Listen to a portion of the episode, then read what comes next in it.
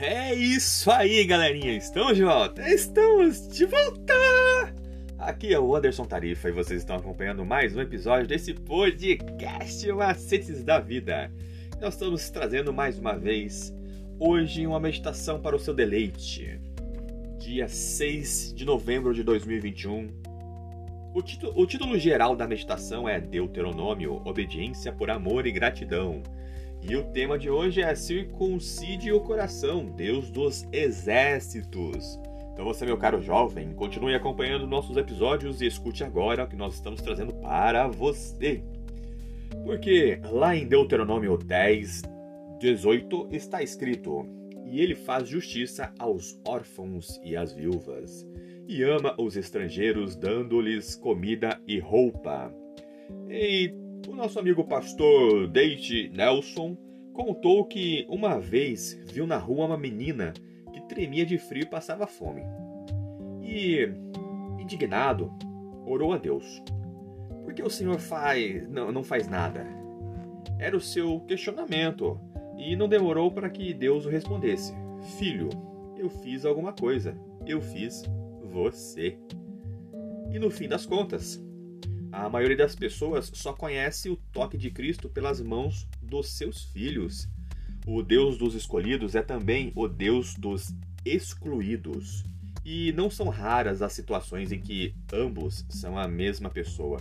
Ele libertou os escravos, defendeu o direito de viúvas e órfãos, lutou para que os pobres fosse aos pobres fosse feita justiça ele tocou os intocáveis, ergueu os abatidos, curou os incuráveis e amou os odiáveis e fez amigos de publicanos e pecadores. Se fez.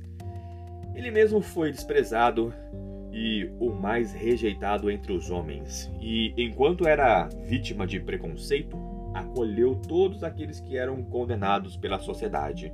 E tudo isso para mostrar que Deus não tem filhos prediletos ele não abandona ninguém. Somos nós que abandonamos, que desamparamos, que falhamos.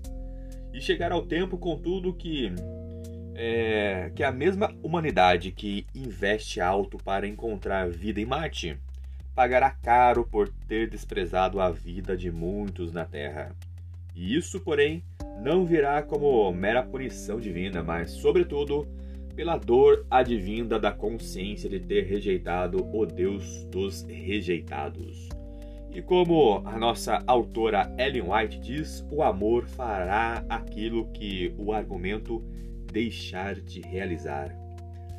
Falar desse tema na Bíblia e não lembrar de 1 Coríntios 13 é praticamente impossível. Na descrição do amor desse capítulo na Bíblia, nós percebemos que a origem grega não utiliza adjetivos, mas sempre com é, verbos, demonstrando que a sua natureza está mais ligada com ações do que com qualidades. Em outras palavras, na Bíblia, o amor é sempre ação.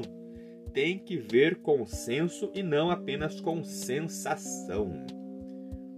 É isso aí, meus caros amigos. Muito obrigado mais uma vez pela atenção que vocês estão disponibilizando para este canal. Continuem acompanhando os nossos episódios. Vocês acabaram de escutar a leitura do nosso guia de estudos da lição da Escola Sabatina, que tem como o anseio falar do amor do Pai de forma objetiva e descontraída. E ele é base para o canal Estudando Juntos. O Estudando Juntos é uma live do nosso amigo Andrews, que tem como intuito apresentar a palavra de Deus de uma maneira diferente e para você que se interessou e quer saber um pouquinho mais sobre esse projeto, ele vai ao ar toda sexta-feira às 20 horas, no canal do YouTube Estudando Juntos, hashtag LES. Então, toda sexta-feira às 20 horas no canal do YouTube, acompanhe Estudando Juntos, hashtag LES. Mais uma vez, obrigado pela atenção.